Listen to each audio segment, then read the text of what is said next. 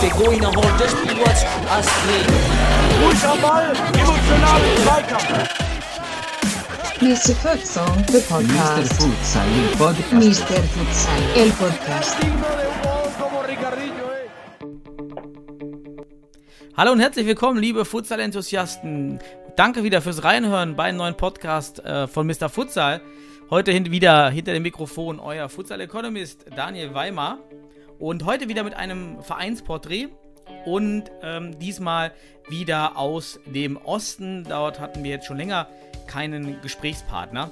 Und gerade im Osten, ich komme selber aus Thüringen, habe dort äh, meine Kindheit verbracht, auch meine Studienzeit und äh, vielleicht auch so ein bisschen persönlich motiviert, aber auch aufgrund der Funktion des FC Zeiss Jena im, im deutschen Fußball und gerade im mitteldeutschen Raum ähm, fand ich es ganz interessant, sich mal über das Projekt äh, Futsal in Jena zu unterhalten und habe mir auch dementsprechend einen Gesprächspartner ähm, eingeladen, der jetzt auf der anderen Seite des Mikrofons sitzt. Er ist 21 Jahre alt, ist Student noch und hat erst, ähm, weil er eben noch so jung ist, also schon die neue Futsal-Generation auch darstellt, natürlich erst 2018 mit dem Futsalspielen begonnen, ist aber auch nebenbei im NLZ von Jena äh, Torwarttrainer im, im Jugendbereich U15, U16.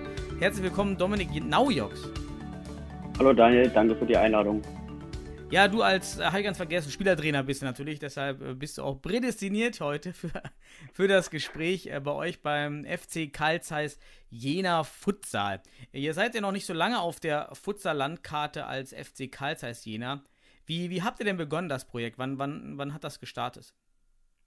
Ja, das Projekt FC Karl Zeiss Jena, das, das, ja, das war schon, die Planung begann schon im Jahr 2018. Da wollte man wieder eine Futsalmannschaft in Thüringen an den Start bringen in der Regionalliga.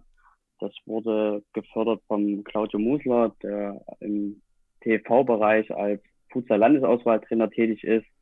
Und das Projekt wurde dann Mai 2019 finalisiert. Da wurden dann die finalen Gespräche geführt. Ja, und seit dem 1.7., beziehungsweise ich sage jetzt mal den 18.7. dort, wo wir das erste Futsal-Training gemacht haben, ja, das können wir als Gründungsdatum nehmen. Da gibt es dann auch wieder, wieder mal ähm, eine Futsalmannschaft aus Thüringen. Und wie, wie, wie war der genaue Gang? Hat der FC Kaisers Jena sich äh, mit euch oder mit dem, mit dem entsprechenden Gründer ähm, dann in Verbindung gesetzt bei euch mit dem Christopher, ne? Und, ähm, und hat, oder war es dann so, dass sich, ähm, dass der, der Kontakt von der anderen Seite kam? Und wie wurde es bei Jena zunächst zu Beginn aufgefasst, eine Abteilung Futsal zu gründen? Ja, das, war nicht der Christopher, das war der Claudio Musler. Ah, Claudio, Ähm, ja, ja. genau. Genau, da waren, da gab es noch ähm, andere Leute, die das Projekt gesehen haben, Futsal in Thüringen, das ist förderbar. Ich hätte erwähnt, Landessportbund Thüringen ist auch mit Lutz Rösner eine Person, ähm, die das da voll unterstützt. Ähm, die sind an den Verein ähm, angetreten und haben gesagt, hey, Futsal, Karlsruhe Jena, da gibt's irgendwann mal eine Bundesliga, das ist förderfähig, das müsst ihr jetzt machen. Und der Verein ähm, sah das recht positiv ähm, sah da auch die Möglichkeiten vom Futsal mit der Bundesliga, ähm, aber auch allgemein Futsal an sich, weil der Verein halt ähm, nach dem Motto steht mehr als Fußball. Das heißt Fußball, Frauenmannschaft. Wir haben eine E-Sports-Abteilung und jetzt seit letztem Jahr dann auch eine Futsal-Abteilung. Also hat das eben ganz gut in das Konzept des FC Zeiss Jena gepasst, dort eben dieses Thema Futsal mit aufzugreifen. Gott sei Dank, muss man ja sagen, dass ihr da auf die Landkarte in Thüringen ähm, gekommen seid als bekannter Player, nennen wir es mal. Ähm, habt ihr noch was zu tun mit äh, dem, vielleicht auch bei einigen älteren Futsal-Enthusiasten bekannten äh, Football du Salon Jena? Das war ja auch immer so ein Team, was über Jahre existierte, aber dann eben verschwand und dann der FC Kaisers Jena auf den Plan trat. Habt ihr da Verbindungen? Verbindung haben wir. Ähm, Wir haben da auch noch drei Spieler aus dem Team von 2009. Die haben sich ja 2009 gegründet, ähm, liefen da unter dem Namen auch Football de Salar und FV Dragendorf. Ähm, ja, aktuell ist da auch unser Teammanager und Kapitän noch dabei. Das muss man ja auch sagen, jetzt schon seit über elf Jahren Futsal. Also die gibt's noch, das Team gibt's sogar noch. Das Team gibt's nicht. Ähm, die Spieler sind jetzt nur bei uns. Okay. Ähm, ja, wie gesagt, Futsal in Jena gibt's schon seit 2009. Ähm, und Verbindungen haben wir halt dadurch, dass wir die Spieler, sagen wir mal, rekrutiert haben. Das waren auch unsere ersten Anlaufpunkte. Ähm, da gibt's äh, den Lukas Seifert, den Martin Enderlein, den Christian Kroner. Das sind drei Spieler. Ähm, die haben 2009, die haben bis 2014 sogar noch für, einen, für einen anderen Verein gespielt, in Jena SV Lobeda 77, auch in der Regionalliga da, da wo es noch ja alles im, im Vormarsch war mit, mit acht Mannschaften und Doppelspieltagen. Und zum Glück haben wir die jetzt bei uns noch in der Mannschaft drin. Also äh, Fußball erfahrene Spieler, die schon lange im Geschäft sind. Wie seid ihr organisatorisch beim FC Kaisers Jena angebunden? Seid ihr eine Abteilung im, im Basisverein oder seid ihr an, den, an die Spielbetriebs GmbH irgendwie angebunden? Mm, wir sind an den Verein im EV eingegliedert. Also wir sind noch keine Abteilung. Perspektivisch überlegt man sich schon, ob man die Futsaler ausgliedert in eine eigene Abteilung. Und wir leben aktuell unter den Strukturen vom Verein. Ja, das heißt, was Busse angeht, was also die Strukturen halt, Busse, ähm, unser erster Ansprechpartner für Spielrechte ist dann auch der Nachwuchsleiter vom NWLZ. Also es läuft alles direkt noch über den Stammverein. Ja, und dann habt ihr gestartet vor einem Jahr in, direkt ja in der Regionalliga. Ähm, obwohl es gibt ja in Thüringen eine kleine Futsal-Liga mit vier Teams. Kannst du da nochmal ganz kurz skizzieren, wie diese Liga ja organisiert ist und warum ihr dann trotz, obwohl diese Liga existiert, direkt in der Regionalliga starten konntet? Ähm, kurz zu der Thüringen-Liga. Da spielen aktuell vier Mannschaften mit aus drei Vereinen. Eine, ein Verein stellt zwei Mannschaften. Ja, das sind drei also drei Vereine aus Erfurt, die spielen in der Hochschulliga. In die Richtung kann man das jetzt argumentieren. Ähm, in einem Rundensystem und dann wird auch noch ein Pokal ausgespielt. Wenn wir jetzt mal den Pokal ausgrenzen, ähm, hat jede Mannschaft sechs Spiele in dem Zeitraum von Oktober bis Mai. Das heißt, jeden Monat ein Spiel und das war auch für uns so ein ausschlaggebender Grund, wo wir gesagt haben, Gleich zu Beginn wäre es gut, wenn wir in der Liga tiefer starten, aber ähm, irgendwie will man sich ja schon jedes Wochenende messen, also möglichst jedes Wochenende. Und ihr konntet dann deshalb, weil diese Teams sich nicht für die Regionalliga qualifizieren wollten, eben direkt aufsteigen. Deshalb war es über den Verband dann so geregelt, dass ihr direkt gehen konntet. Richtig, genau. Das war so in der Saison 2017, 2000, nee, sorry, 2018, 2019 haben zehn Mannschaften an der NOV Futsal Regionalliga teilgenommen. Ähm, Ziel vom NOV war es, die Liga aufzustocken auf maximal 14 Mannschaften. Und da war das Aufstiegsprozedere so geregelt, dass jeder Landesverband im NOV-Bereich, also alle sechs Landesverbände, durften einen Aufsteiger melden. Ähm, da aber nur vier Landesverbände einen Aufsteiger jeweils gemeldet haben, konnten wir halt sofort direkt in die Regionalliga aufsteigen, ohne jetzt irgendwie ein Playoff-Spiel zu machen, wie es in Sachsen-Anhalt der Fall war. Daher Kinem Halle ist er sicherlich bekannt, eine Mannschaft, die sich ja über die Saison her abgeschlossen hat. Ähm, hat ein Aufstiegsspiel machen müssen gegen Salzwedel, die ja dann auch zurückgezogen haben im Laufe der aktuellen Saison. Und wir konnten dann halt ohne jegliches Aufstiegsspiel dann direkt aufsteigen in die Regionalliga da war natürlich bei euch auch mehr Substanz, aber vom Namen im Hintergrund, dass man vielleicht annehmen konnte, dass äh, der Rückzug wenigstens nicht so nicht so äh, zeitig kommen würde und auch zum Glück ja nicht kam in eurer ersten Saison, die ihr nun gespielt habt. Ausgerechnet natürlich die erste Saison bei euch, dann auch die Corona-Saison auch noch gewesen ist. Natürlich dann wahrscheinlich nochmal ein bisschen schade, dass man im ersten Jahr gerade solche Schwierigkeiten hatte. Wie würdest du dann aber trotzdem die erste Saison so im Rückblick wir sind jetzt gerade noch so beim Teil Historie eures Teams. Wie würdest du das so retrospektiv jetzt sehen, wie es abgelaufen ist und wie sich auch die Akzeptanz vielleicht für das Team verändert hat? Ja, prinzipiell würde ich erstmal nochmal mit unserem Start ähm, beginnen. Ähm, wir hatten unser erstes Training am 18.07. Erster Spieltag war geplant am 24.08. Also wir hatten ja, knapp einen Monat Zeit, um erstmal eine Mannschaft aufzubauen. Das, Nicht darf viel. Man auch nicht, nicht gerade viel, genau. Ähm, wir hatten zwar einen Stamm an Spielern da, aber man muss ja auch sagen, in der Regionalliga kann halt nicht jeder Spieler spielen. Und dann war es ja nicht, nicht kompliziert, aber eine kleine Herausforderung, in einem kurzen Zeitraum eine Mannschaft an den Start zu bringen, die, die nicht 40, 50 Tore im ersten Spiel kriegt. Ähm, hatten dann mit Hertha 06 Berlin eine etablierte Mannschaft zum ersten Heimspieltag da. Da haben wir 2-8 verloren, das, aber da haben wir uns ordentlich präsentiert. Und dann ging das vorwärts, das Projekt. Dann hatten wir am zweiten Spieltag äh, ein Auswärtsspiel bei Borussia Dresden. Da lag man bis, drei Minuten kurz vor Schluss noch mit einem Tor vorne. Ja, und da hätten wir fast sogar schon am zweiten Spieltag im ersten Dreier eingefahren, haben dort 2-2 gespielt, den ersten Punkt mitgenommen und hatten dann im dritten Spiel Heidenau zu Gast, hatten da 6-0 ganz klar gewonnen und standen da nach drei Spieltagen mit vier Punkten da. Das war erstmal überragend, wenn man so das Projekt in diesem kurzen Zeitraum von 0 auf 100 aufzieht. Wo habt ihr die Spieler eigentlich dann alle hergehabt, wenn ich da mal kurz rein, bevor ich es vergesse? Also wo kamen dann so die, die Spieler in dieser ganz kurzen Zeit? Wo habt ihr da die Spielakquise betrieben und wie? Über die Uni vielleicht? Oder was habt ihr da gemacht? Genau, genau. Also wir hatten ja unsere Stammspieler, die wir ja schon, das hatte ich ja schon erwähnt gehabt. Mhm. Ähm, die haben natürlich auch wieder Freunde bringen Freunde mit, wie es halt im Futsal ist. Ähm, dann sind wir natürlich auch äh, an die Uni gegangen, haben da Werbung gemacht. Dann hatten wir auch einen, einen, Spielerstamm von 20 Spielern, mit denen man arbeiten konnte.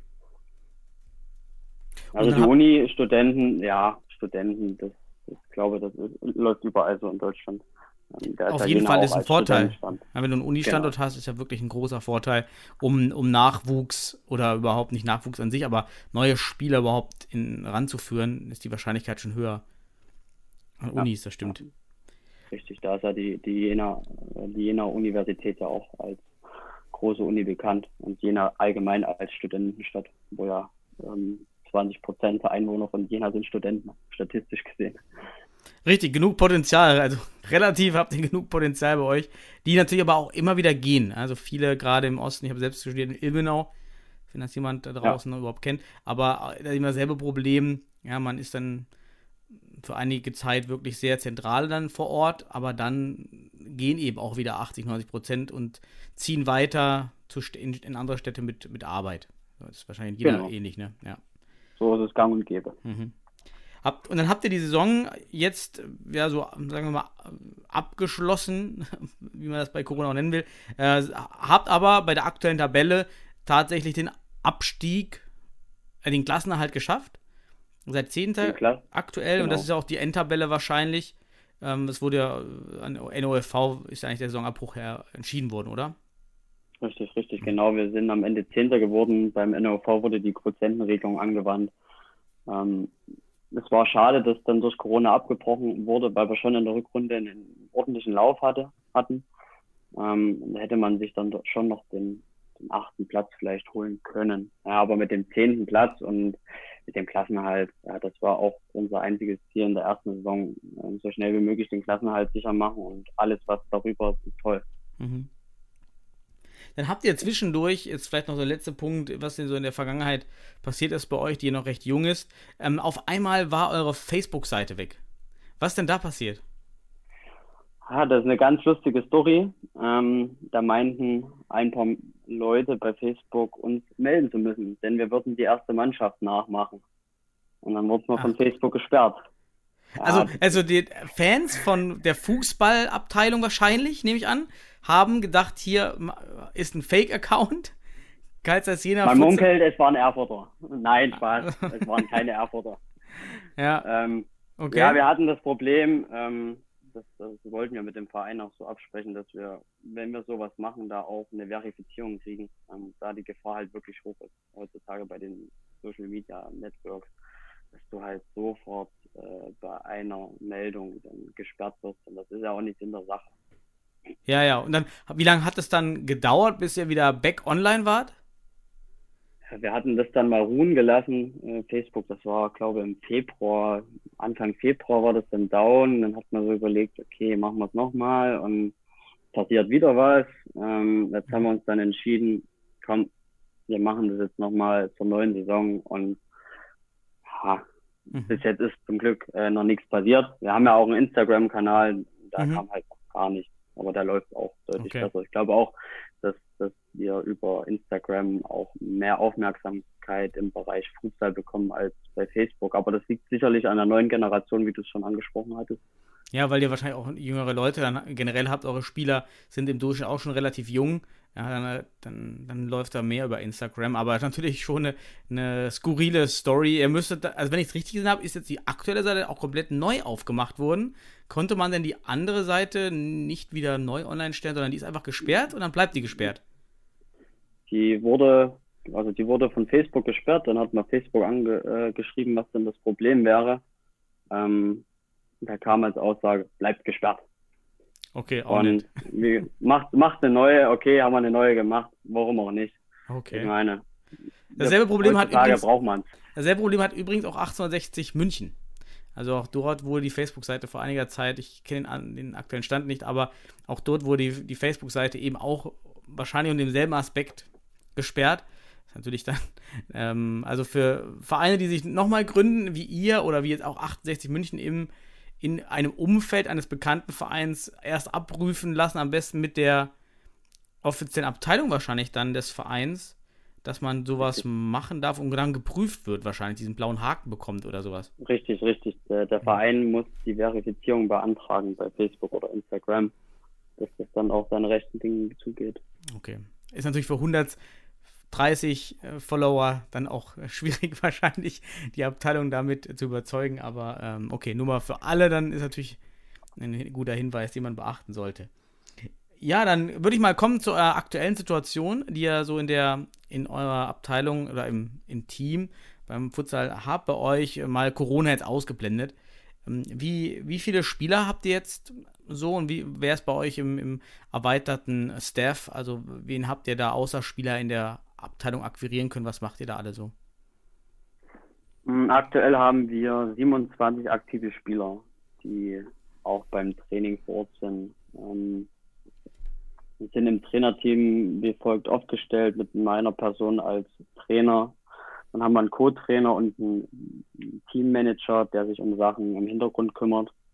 Ähm, ja, zu, zu unseren Spielern. Der Großteil studiert in Jena ein paar Leute arbeiten, ein paar wohnen hier in Jena. Also es ist wirklich alles kunterbunt gemischt. Ähm, pla wir planen aber auch noch ähm, mit weiteren Spielern. Also wir gehen aktuell auch in die Spielerakquise, weil wir perspektivisch auch eine zweite Mannschaft melden, äh, der, die dann in der Thüringen-Liga an den Start geht. Ähm, und dann wollen wir natürlich auch das Projekt ähm, mit dem Spielermaterial, aber auch im Trainerstaff erweitern. Aber dann seid ihr ja schon besser aufgestellt als andere neue Teams, die in anderen Verbänden vielleicht an den Start gehen. Dann äh, kommen wir auch später eh nochmal drauf auf die Bundesliga, da schon mit dem erweiterten Staff, also nicht nur Trainer oder nur Spielertrainer, sondern da sind eben schon andere im Hintergrund. Und 27 Spieler hört sich schon, äh, schon ganz gut an, nach einem Jahr jetzt da regelmäßig ähm, entsprechende Spieler zu haben. Und, und wenn wir da schon beim Thema sind, Trainingsbetrieb, wie wie seid ihr da aufgestellt ähm, hinsichtlich der Hallenzeiten? Ähm, aktuell ist es wie folgt, dass wir ähm, auch, wir wollten ja Corona ausklammern, aber mhm. ja. Stand jetzt haben wir durch Corona gute Hallenzeiten, weil andere Vereine, Sportabteilungen auf ihre Hallenzeiten verzichten mhm. und wir ja trotzdem ja trainieren dürfen, können wir aktuell dreimal in der großen Halle trainieren, also dreimal in der Dreifeldhalle und können zusätzlich noch einmal ähm, auf einem Kunstrasenplatz trainieren in der Woche. Auf einem Kunstrasenfeld 50 mal 25 Meter, da kann man sich dann sein, sein Futsalfeld abstecken und kann dann trotzdem auch futsalspezifisch trainieren. In den Sommerferien wird das auch so sein, ungefähr in der Konstellation, dass wir zwei bis dreimal äh, in der großen Halle trainieren dürfen. Aber dann ab dem 1.9. habe ich das auch schon wieder Bauchschmerzen Ähm, da vergibt die, die Stadt Jena die, die kommunalen Immobilien. Das ist eine Betreiberfirma, die die Hallen in Jena verwaltet. Ähm, wieder neue Hallenzeiten. Und die Hallenzeiten in der, in der Saison vor Corona waren halt finster. Ja, da hatten wir drei Hallenzeiten. Das ist erstmal schön. Aber wenn du Montag nur zwei Drittel einer Halle nutzen kannst, Mittwoch nur ein Drittel, also so eine kleine Halle, eine Einfeldhalle und Freitag zum Abschlusstraining nur die ganze Halle hast, ist das schwierig, wenn du auf Regionalliga-Niveau spielst und das ist aktuell noch die höchste Spielklasse in Deutschland. Ja, definitiv. Es vielleicht für kleinere Vereine, die neu starten, anderen Verbänden in der dritten oder zweiten Liga natürlich vielleicht ausreichend, um zu starten, aber natürlich, wenn man mit dem Anspruch auch Kaisers Jena im Hintergrund daran geht, ähm, bin ich da glaube ich auch bei dir, dass das jetzt nicht so das optimale Programm ist, was man da jetzt äh, rausschlagen äh, kann. Habt ihr denn, was kosten denn bei euch die Hallen? Weil du ja schon meintest, interessant, dass es dort einen private Betreiber gibt in Jena, der die Hallen ver vermietet oder organisiert. Ist das dann auch bei euch teurer? Denn ähm, aus München haben wir ja schon mal im Podcast vor einigen Wochen gehört, dann kosten die Hallen ja teilweise 500 Euro. Ähm, also wirklich ganz andere Preise, als wir zum Beispiel am Niederrhein hier bezahlen, mit ein paar Eurobeträgen, aber dort aber auch die Hallen über die Kommunen verwaltet werden. Was, wie ist das in Jena dann durch diese Gesellschaft? Ja, in Jena ist es, ähm, wenn man jetzt die Preise im Osten vergleichen würde, relativ teuer. Ja, ähm, da kostet uns eine Trainingseinheit um die 30 Euro. Das ist relativ viel. Mhm. Für, für, eine, für eine Stunde. Äh, wohlgemerkt, also wenn wir anderthalb Stunden äh, trainieren, kostet uns das 45 Euro. Jetzt kommt aber dazu, dass ähm, Betreiberfirma ähm, Rabatt gewährt. Also das heißt, Vereine, die in Jena registriert sind, kriegen da 50 Prozent Rabatt, also zahlen nur die Hälfte. Sportgruppen und dann zahlen wir pro Trainingseinheit 22,50. Das ist trotzdem noch viel. Ja. Ähm, seit diesem Jahr gibt es in, in Thüringen ein neues Gesetz, das sagt aus, ähm, wenn wir gleich mal auf die Preise für die Spieltage zurückkommen, mhm. dass das, ähm, weil die nämlich teurer sind, dass es halt äh, eine Preisanpassung gibt, dass Spieltagsgebühren, Hallengebühren nicht teurer sein dürfen als die Gebühren für Trainingszeiten. Das kommt uns natürlich zugute, ja, weil wir für einen Spieltag würden wir da,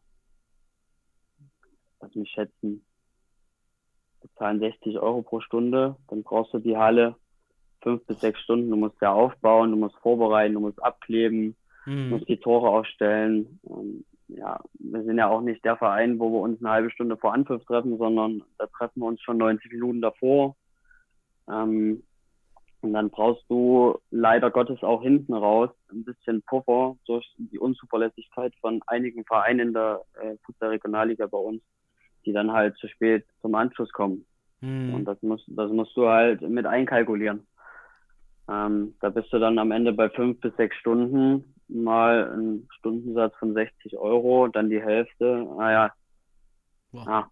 Aber das ist schon ordentlich. Also das ist wirklich auch nicht vergleichbar hier bei uns, wo ähm, auch die Spieltags, also die Sonn- und Samstage, auch nicht teilweise kostenlos sind. Also in Langenfeld, äh, wo ich mein Team hatte, dort war der Samstag, die Spieltage komplett kostenlos in der Halle, wo wir waren. Auch eine Dreifelderhalle komplett. Ähm, woanders zahlt man eben auch so ein paar Euro-Gebühren. Und äh, interessanterweise, so selbst die Wedau, die Sportschule, also die Futsal-Feldhalle mhm. äh, in der Sportschule Wedau kostet 60 Euro die Stunde. Also das ist ja dann schon wirklich ein harter Preis, den ihr wahrscheinlich für eine ganz normale Schulsporthalle ohne Ränge oder vielleicht kleine Ranganzahl. Ja, den kleiner Rang. Kleiner, und ja. den, den kleinen Rang darfst du dann noch netterweise mitbezahlen. Und so, okay. wenn dann noch nur 10, 20, vielleicht kommen auch mal 80 Zuschauer kommen, bezahlst du den erstmal mit. Mhm. Dann ist so die Regelung, dass du keinen Eintritt nehmen darfst. Ja, das, das wollen wir ja auch gar nicht, dass die Leute Eintritt zahlen. Aber wenn man jetzt mal ähm, das, die Sache, die Veranstaltung gewerblich betreiben würde, dann müssen ja oder muss ein Zuschauerschnitt von 120, 150 immer kommen, damit sich das auch rechnet. Mhm. Weil dann sagt die, die liebe Stadt Jena, ähm, wenn er den Eintritt nimmt, dann bezahlt er bitte auch den ganzen Preis, nicht nur die 50 Prozent. dann zahlt er oh das Gott. Doppelte. Okay, muss man das wieder überkompensieren. was man dann spart. Also das ist ja wirklich auch fürs, fürs, fürs Anschubjahr oder für die Gründung, wenn, ja, wenn man jetzt vielleicht nicht einen, einen, größeren Verein im Hintergrund hat, sehe ich das ja absolut problematisch. Dann, dann habt ihr, dann muss man ja für eine Saison nur Hallenzeiten schon 5000 Euro berechnen. Oder da liegst mehr. du sogar richtig, da ja, liegst ne? du richtig. Ungefähr in dem Budget. Das, ja, durch Corona haben wir jetzt nicht, im, im März konnten wir da nicht trainieren, im April, Mai, Juni, das, das fiel ja dann raus in mhm. Jahres, im Jahresplan. Aber wir wären wenn es kein Corona gegeben hätte, wären wir da bei 5.000, 6.000 am Ende rausgekommen mit Trainingszeit und Spielzeiten, ja. Aber die Halle wenigstens, ihr habt eine Standardhalle, in, in der eure Heimspiele immer stattgefunden haben oder musstet ihr dann auch noch wechseln?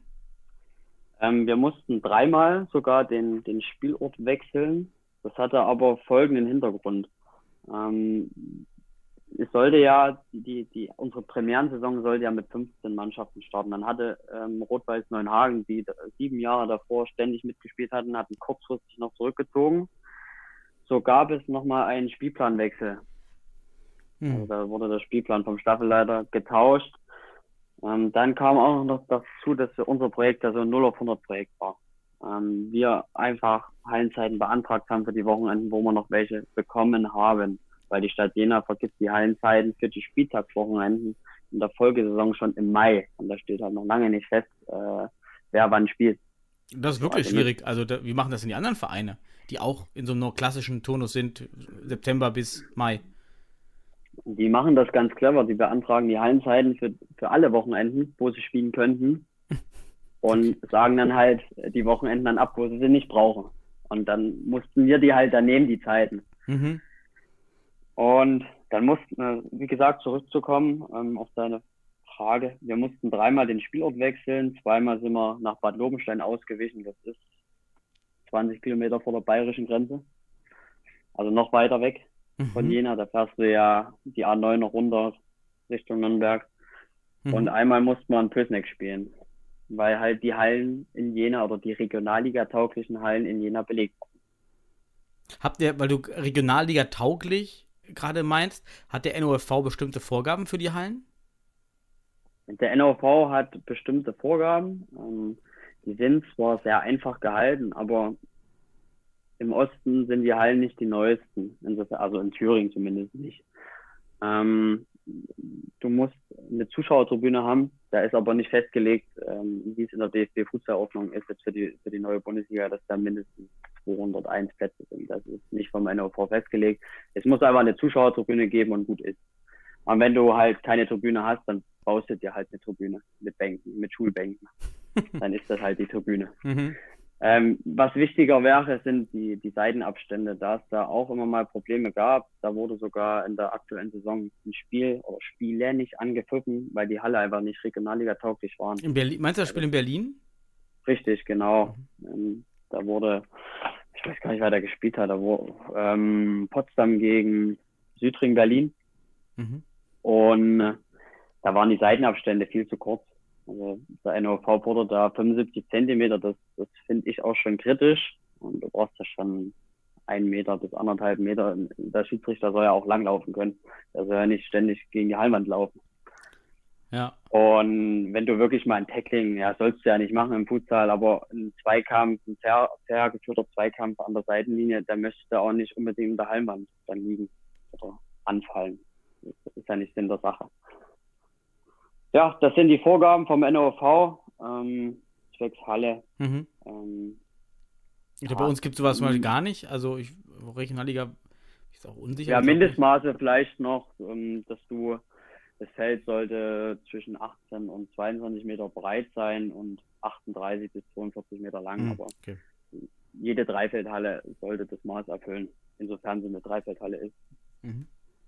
Wie finanziert ihr jetzt die doch recht hohen Kosten? ähm, über äh, Fließ, äh, Fließgeld über den, den Basisverein FC Karl Zeiss Jena. Und wie es jetzt mit Zuschauereinnahmen, haben wir schon gehört, ist ja bei euch dann ähm, nicht vorhanden. Ähm, oder habt ihr Sponsoren? Ja, nur als, als ähm, Team. Aktuell äh, werden wir noch vom Stammverein finanziert. Wir haben auch einen größeren Sponsor, der auch das Futsal-Projekt total feiert und auch da dahinter steht. Ähm, und jetzt müssen wir uns halt natürlich auch mal langfristig Gedanken machen, wie geht's weiter. Das ist schon eine, das ist eine, eine fünfstellige Summe, die zusammenkommt im Jahr. Das ist aber auch realistisch, weil du hast halt deine, deine Verbandsgebühren. Jetzt kommen die Schiedsrichterkosten noch dazu. Du hast die Hallenkosten, dann vielleicht noch die Übungsleiterkosten. Dann wollen die Spieler und äh, Trainer auch noch was zu essen bekommen. Beziehungsweise müssen sie ja auch Getränke am Spieltag, Verpflegung am Spieltag. Ähm, ja, wir müssen uns da langfristig auch mal Gedanken machen, dass wir uns gegebenenfalls, wenn vielleicht eine Ausgliederung in einer Fußballabteilung kommen wird, dass wir uns da auch selber irgendwie, irgendwie finanzieren können. Das wird schwierig im Futsal mit Sponsoren finden, weil ja, die Sponsoren, die wissen gar nicht, was das ist. Naja, das ist bei euch genauso noch, obwohl ihr schon noch, noch jünger seid im Futsal, aber das am Niederrhein hier, wo wir schon lange Futsal spielen, auch da dasselbe Bild. Also Sponsoren, wenn es nicht Sponsoren sind, die aus Futsal-Ländern kommen, bei uns zum Beispiel Düsseldorf japanische Unternehmen wissen sofort, was mit Futsal anzufangen. Aber ansonsten, ja, ist das überall schwer, da jemanden äh, zu finden. Meistens wahrscheinlich Glücksgriffe oder über Spieler, die, die private Kontakte haben. Aber das dauert und genau. ist dem Zufall überlassen. Und dann wird es natürlich schwer, vielleicht, wenn wir gleich noch ähm, über Bundesliga sprechen, wahrscheinlich da geplant was zu machen. Ähm, habt ihr denn, äh, Kaiser Sena baut ja auch einen schönen neuen Tempel hin für die Fußballer. Ähm, für, ich weiß, also die Stadt bezahlt 15 Millionen, ich weiß nicht, wie viel das Projekt insgesamt kostet, äh, 30, 40 Millionen wahrscheinlich. Äh, Gibt es dann da nicht die Aussicht auf, auf eine Halle für euch oder für, also erstmal generell für die Stadt Jena, aber dann natürlich auch vielleicht für euch, die ihr nutzen könnt? Ja, also das, das Stadion wird um die 50 Millionen sogar kosten, also das sind Unsummen, die da zusammenkommen. Ähm, und dann ist halt das Hallenproblem in Jena. Das, das ist ein riesiges Problem, da es in Jena nur drei Hallen gibt, die Regionalliga tauglich wären, aber auch mit Ausnahmen. Ähm, und perspektivisch, wie du es gesagt hast, kurz der Bundesliga brauchen wir oder würden wir eine, eine Bundesliga-taugliche Halle in Jena brauchen. Ja, und da müsste man auch mal aktiv werden vielleicht in Kooperation auch mit anderen Vereinen. Ich denke da an einen Handballverein hier in Jena, der noch in der Oberliga rumtümpelt. Auch durch Corona ein bisschen Glück gehabt, dass sie nicht abgestiegen sind. Ähm, aber die auch perspektivisch ähm, zweite Liga im Visier haben. Und die brauchen dann auch eine Halle, wo sie spielen können. In Jena gibt es dann noch eine größere Mehrzweckhalle, die Sparkassenarena, wo Science City Basketball drin spielt. Aber die Halle ist A zu teuer und B würde die selbst auch nicht mal die Bundesliga-Kriterien erfüllen. Und dann passen dort, glaube ich, 2.000 bis 3.000 Leute rein. Ich glaube sogar sogar auch vier mit, mit Stehplätzen. Ähm, und das ist halt realistisch gesehen zu groß. Also du bräuchtest eine Halle in Jena, eine kleine Mehrzweckhalle, ähm, gleich mit heraus die Bahntribünen für 800 bis 1000 Personen. Das sollte man vielleicht in Angriff nehmen. Ähm, in Jena gibt es dann auch ab 1.9. einen Betreiberwechsel.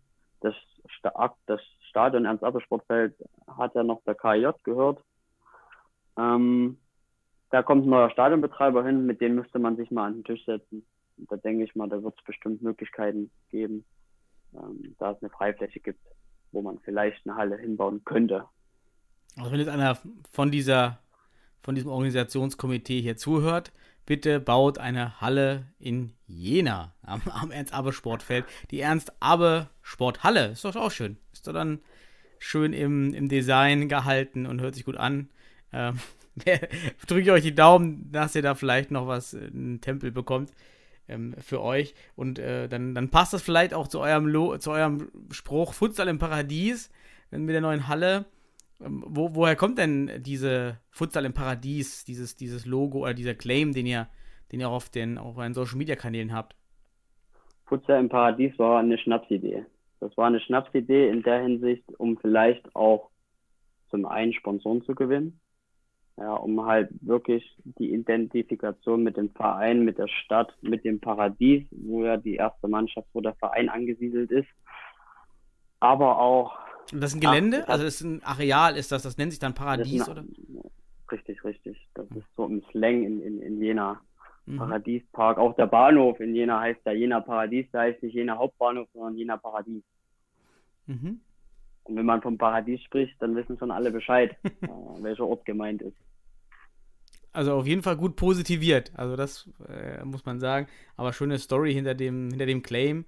Und äh, mit Sicherheit erweckt das Aufmerksamkeit, wie ich es ja auch gesehen habe und überlegt habe, woher kommt denn jetzt, ähm, wenn man sich Jena Lobeda vorstellt, also den, das Neubaugebiet von Jena. Ist es Lobeda? Ja. Das ist Lobeda, Ja. genau. Und unsere Halle ist in Göschwitz, in, Ja. in einem Gewerbegebiet drin, an dem Schulzentrum. Ja, Wo kommt das Paradies her? So erstmal fragt man sich. richtig, richtig. okay. Und wer will dort immer noch rausfahren nach Göschwitz an die Autobahn? Und da fährt ein Bus hin, da fährt zwar ein Zug und eine Straßenbahn hin, aber wir wollen ja im Verein einen Anlaufpunkt haben und das ist halt das Paradies. Top, finde ich gut. Habt ihr, habt ihr gut ausgesucht. Spontane, gute Idee, finde ich. Wie, wie sieht es denn aus mit der Einbindung von Futsal in die, in die, in, ins NLZ? Gibt es da Berührungspunkte oder schon Gespräche, inwieweit man auch die Jugendfußballer, das ist ja aus meiner Sicht das Modell, was, ins, was auch in im Profiverein gefahren wird, diese zweigleisige Ausbildung Futsal-Fußball, um eben die Fußballer auch besser auszubilden, aber auch um den zweiten Karriereweg ja, zu zeigen und auch Spieler dann zu halten, die dann vielleicht nicht zu anderen Fußballvereinen wechseln, sondern Futsal im Verein spielen. Gibt es da beim FC Kaisersjena schon Ansätze oder progressive ja, Trainer und Verantwortliche, die das ähm, schon mal mit dir darüber gesprochen haben? Ähm, da gibt es schon mehrere positive Ansätze. Zum einen ähm, wird es ab September im Rahmen der FCC Fußballschule, das ist äh, eine, Or eine Organisation, die im Verein ähm, eingegliedert ist, wo Eltern ihre Kinder anmelden können zum spezialisierten Training, wo wir auch dann Fußballtraining zweimal in der Woche anbieten können. Das ist der erste Anlaufpunkt. Leiter von der Fußballschule ist der Christoph Ackermann. Ähm, der hat, der war ähm, für ein Jahr in Barcelona, auch dort beim, beim, bei Barca in der Fußballakademie und dort wird er halt zweigleisig ausgebildet. Also da haben alle Spieler einmal in der Woche Fußballtraining. Und diesen Weg der Individualisierung, ist ein Individualisierungsprozess von den Spielern, ähm, den Weg wollen wir natürlich gegebenenfalls auch im NWZ einschlagen. Ja, dass die Spieler drei, viermal die Woche trainieren, dann haben sie eh und je, wenn sie an der Sportschule sind, da komme ich aber gleich dazu, ähm, ein, ein bis zweimal die Woche Spezialsport, also Profilsport. Ja, und wenn du da vielleicht eine Einheit Futsal machen könntest, wäre das schon mal überragend. Ja. Mhm.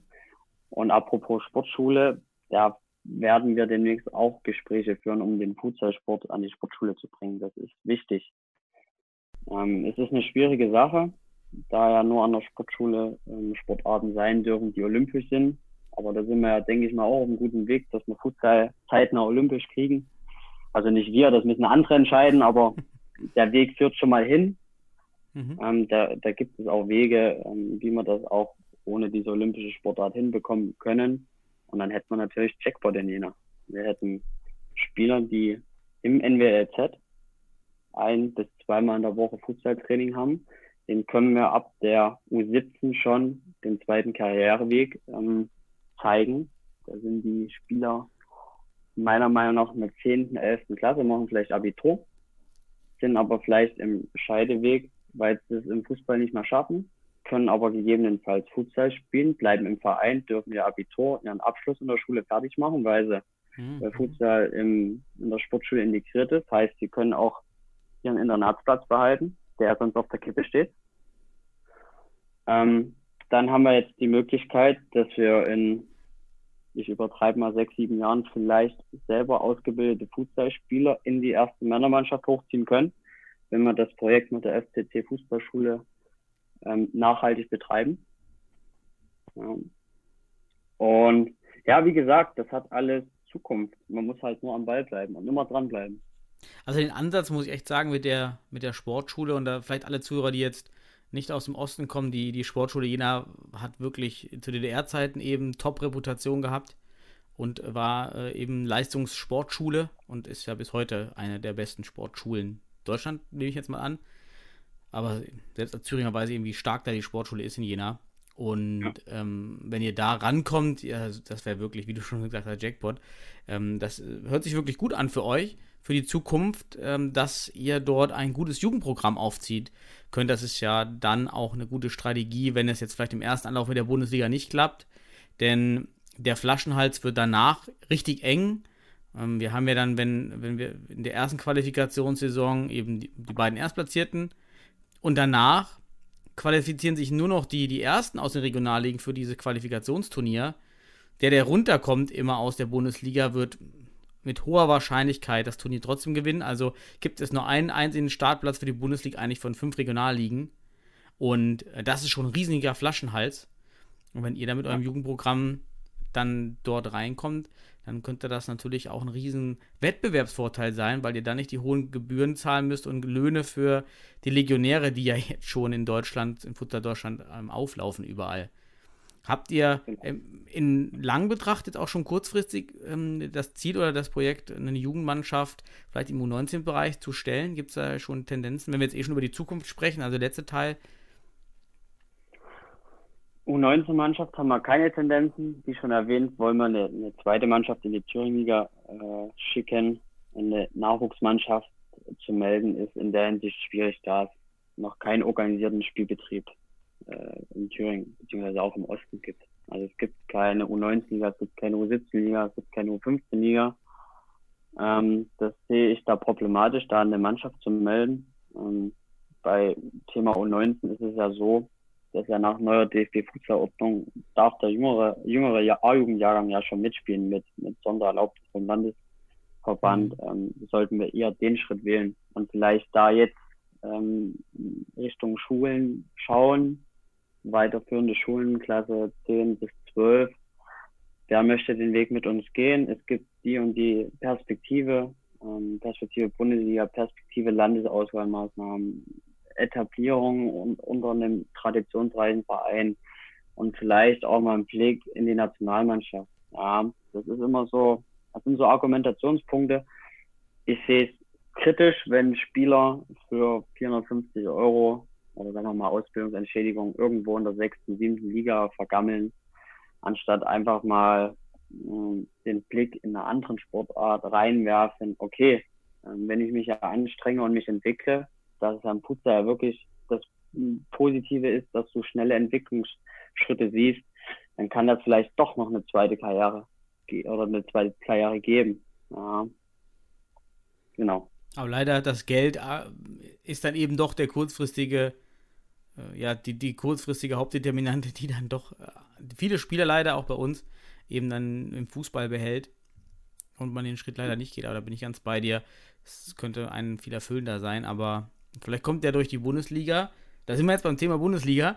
Gute Überleitung. Ähm, durch die Bundesliga da das Signal an diese jungen Spieler, dann vielleicht doch für weniger Geld in den Futsal zu gehen, weil man eben auch Bundesliga spielen kann.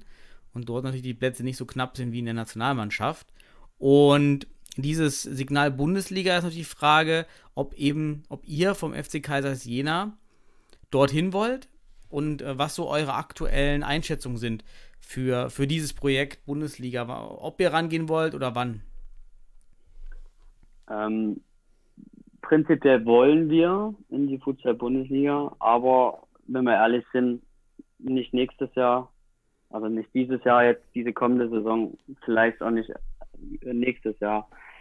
Wir planen mittelfristig bis langfristig, mhm. ja, wenn wir das realistisch betrachten, ähm, weil einfach die strukturellen Voraussetzungen dafür noch nicht gegeben sind.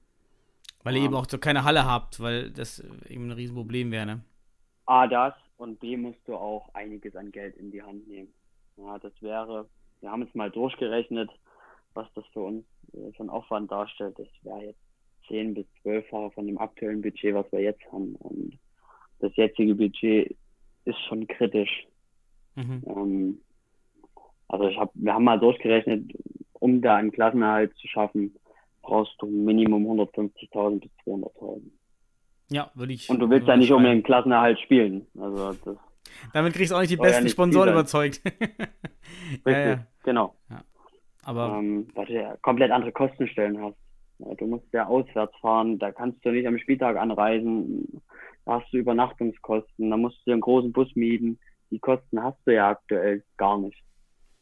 Gab es denn schon Gespräche mit der Spielbetriebs GmbH, die natürlich jetzt aufgrund des Abstiegs von der dritten Fußballliga in die vierte, äh, in die Regionalliga Nordost, weil das auch nicht mit, mit Geldsegen, mit Geld überschüttet wird, aber das gab es da Gespräche, ob man es vielleicht finanzieren könnte?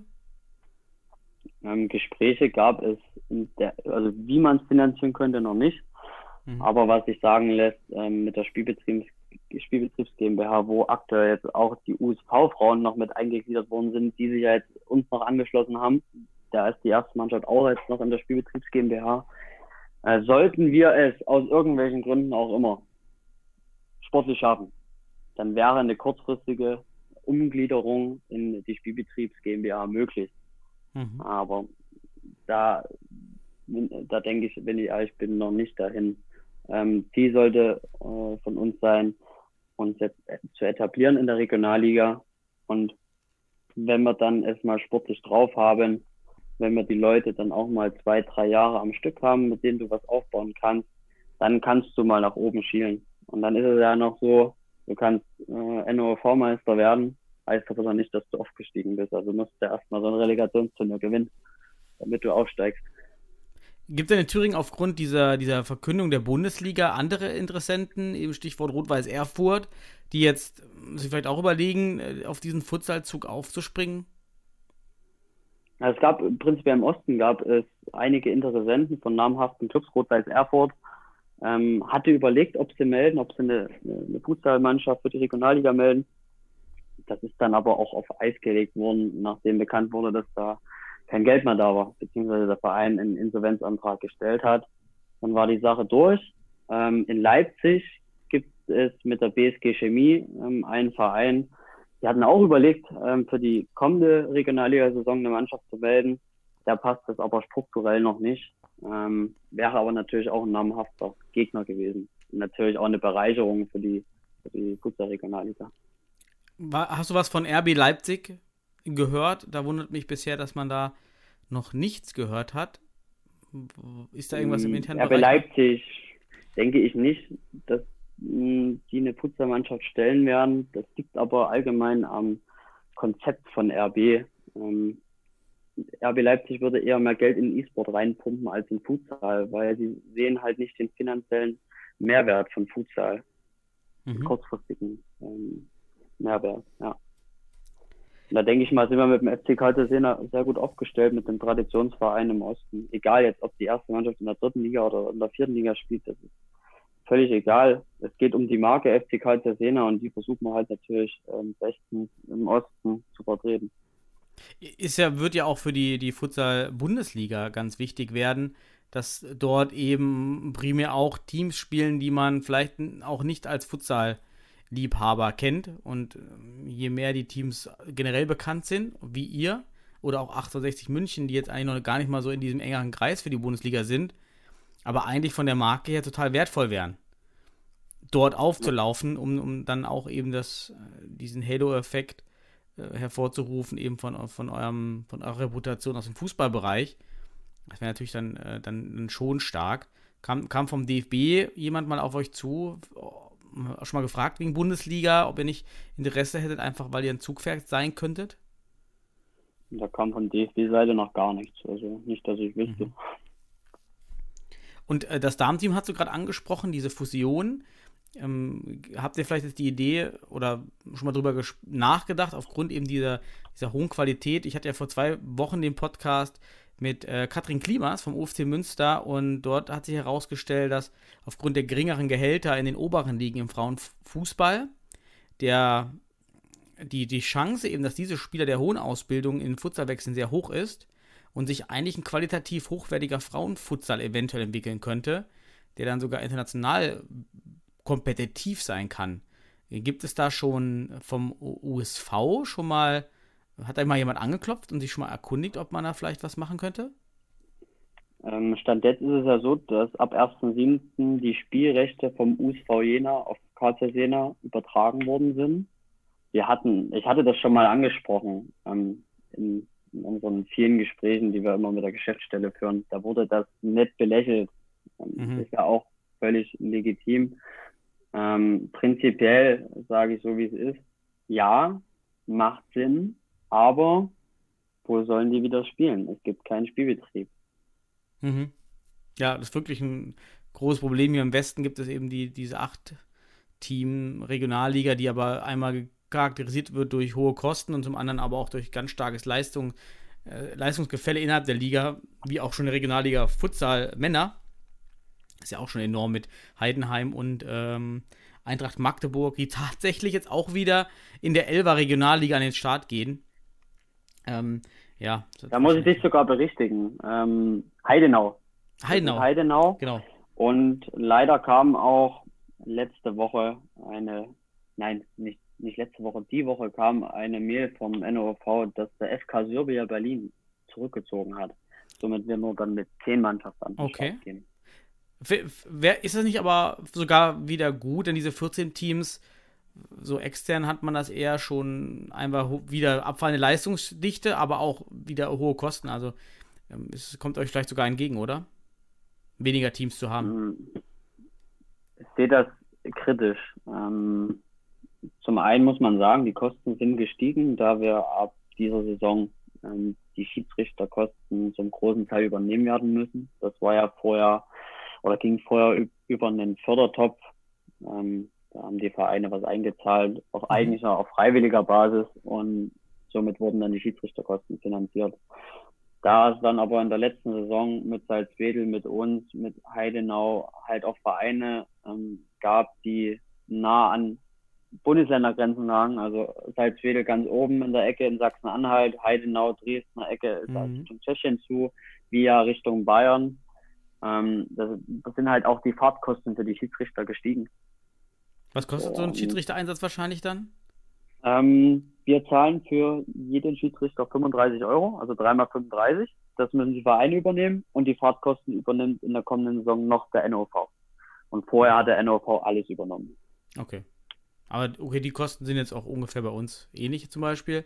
Aber die Fahrtkosten wären natürlich dann nochmal ein ganz dicker ähm, Batz, der da kommt wahrscheinlich. Ja, Ähm. wenn ich ehrlich bin, sind die Schiedsrichterkosten auch noch zu niedrig. Also die Hm. Schiedsrichter kommen aus, aus anderen Bundesländern zum Teil, ähm, sollen sich dann wirklich für 35 Euro in der Regionalliga noch hinstellen. Wenn man jetzt wieder die, die, die Schiedsrichterkosten oder die Preise, was er in der, im Fußball bekommt, ist das ja nichts Ja, ja, für den Aufwand, der dann eben trotzdem gleich ist vom, vom, Ge vom Gehalt. richtig. Von der Zeit Richtig. her, okay. Also startet ihr nur zehn Teams eben in der NOFV, aber Heidenau Heidenau, und Heidenau, genau. Magdeburg bleiben aber trotzdem dabei. Die bleiben trotzdem dabei. Trotz Ähm, einem Punkt. Also die beiden hatten sich nur gegen, haben beide den Punkt einfach gegen sich geholt wahrscheinlich. Also das eine unentschieden. Äh, Heidenau, Heidenau hatte noch äh, einen Sieg geholt gegen Salzwedel, aber ah ja, okay. da die Mannschaft ja zurückgezogen hatte, war der Sieg wieder zunichte gemacht. Mhm. Ähm, ja, das sind aber trotzdem sind zwei Vereine, wenn die wenn die konstruktiv äh, trainieren, dann sehen die haben die auch einen Fortschritt. Ja, aber es wird wahrscheinlich wieder darauf hinauslaufen in der kommenden Saison zehn Mannschaften, ähm, Hohenstein 1894, die werden sich das Ja. oben unter sich ausmachen, wer wird Erster, wer wird Zweiter. Äh, Das ist so meine Prognose, dass die beiden Mannschaften ähm, sehr wahrscheinlich, wenn es die Quali-Saison wird, ähm, dann auch aufsteigen werden in die Fußball-Bundesliga. Was mit Liria ist, weiß ich nicht. Ähm, man muss auch dazu sagen, dass, dass er jetzt drei Berliner, vier Berliner Vereine zurückgezogen haben. Hertha 06 hat zurückgezogen, oder nicht gemeldet, besser gesagt. Groß-Zieten hat nicht gemeldet, Rand-Berliner Verein. Hm. Südring Berlin hat nicht gemeldet. Und jetzt auch der FK Serbia. Das sind vier Berliner Vereine und die Berliner Mannschaften schieben sich ja, wie sicherlich bekannt ist, die Spiele hin und her. Ja, okay. Und da bin ich mal gespannt, was mit Liria wird. Die haben ja um Platz 4 gespielt. Serbia war Dritter letzte Saison. Ja, und da, darunter ist dann alles offen. Also Das Berlin heißt, City ist noch Liria könnte etabliert. wahrscheinlich die Spieler von Serbia und Hertha abziehen und eventuell eine, eine ganz starke dritte Kraft sein. Ach, vielleicht auch Groß-Zieten. Also, Oder ja, so, okay. Richtig, aber die Berliner Mannschaften schieben sich die Spiele hin und her, wie sie das wollen. Also da weißt du nie in der Saison davor, wer nun wo spielt. Mhm. Ähm, da hat er 1894, die haben ihre Spieler jetzt seit, seit ein, zwei Jahren, auch ja mit Neuenhagen haben sie sich ja geholt. Ähm, ja, und Hohenstein hat äh, seinen festen Kader. Mhm. So, und dann, wie gesagt, dann hast du Berlin City, eine etablierte Mannschaft mit guten Kickern und alles, was darunter ist, ist dann halt offen. Und wir wollen dann, unser Saisonziel ist, so, so gut wie möglich abzuschneiden. Ähm, wenn du Platz 5, Platz 6 wirst, ist das gut. Aber man muss auch dazu sagen, jetzt durch den Rückzug von Server Berlin ist so ein bisschen der Druck unten raus. Es gibt keine Absteiger in der kommenden Saison. Also, ja, da fehlt es halt wirklich am sportlichen Wettbewerb. Ach so, weil der Rückzug schon nach der Setzliste, also nach der, ja, nach der, nach der Meldung kam, ist, gilt Serbien als erster Absteiger. So in die Richtung, genau. Und wenn Okay. in den Durchführungsbestimmungen steht halt drin, ähm, bei zehn Mannschaften gibt es halt keinen Absteiger. Dann lass dann mal noch die, die Folgesaison nicht die Quali-Saison werden für die Bundesliga, dann wird es erst recht interessant. Dann wird es dann halt Mhm. doch sprichwörtlich eine Ananas-Saison. Aber ich sehe das, ich sehe das positiv. Für uns kann das noch gut sein. Wir haben mehr Zeit, uns zu entwickeln. Wir müssen alles nutzen, was wir bekommen. Ähm, wir können halt viel ausprobieren in den Spielen und uns halt wirklich weiterentwickeln. Ich drücke euch absolut die Daumen für euer Projekt ähm, unter den Voraussetzungen. Hauptsache, ihr haltet durch und könnt das durchziehen, wie du schon gesagt hast. Und ja, dann wären wir auch schon am Ende. Du hast so viel schon vorgestellt von eurem Projekt, von, vom FC Kaisers Jena, Geschichte, Historie und eure aktuelle Situation. Fand ich ganz spannend, das äh, auch mal aus, dem, aus, aus eurer Sicht zu sehen. Und ähm, würde dann bedanke mich natürlich bei dir und bei den Zuhörern wieder, an alle da draußen. Euch kann man kontaktieren, falls jemand jetzt zuhört, der, der Bock auf Futsal hat in, in Jena, ähm, über Instagram, über Facebook. Ähm, Gibt es noch einen anderen Kanal, wie man euch kontaktieren kann? Seite von Mhm. Kaisers Jena natürlich auch. Wir haben noch eine E-Mail-Adresse, ähm, aber ich denke mal über die, die neuen Medien werden wir da auch Spieler ranziehen. Ja, also äh, wie gesagt, die, die heutige Generation, die nutzt dann noch Instagram und Facebook. Genau, reicht.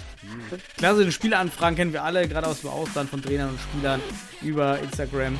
So, das ist auch mal ein bisschen skurril. Ähm, aber ich hoffe, bei euch kommen lokale Spieler an und ähm, halte durch und wachst. Ich, äh, ich danke dir, Dominik, für deine Zeit und Danke, danke sehr gerne für die Möglichkeit. wünsche dir alles Gute.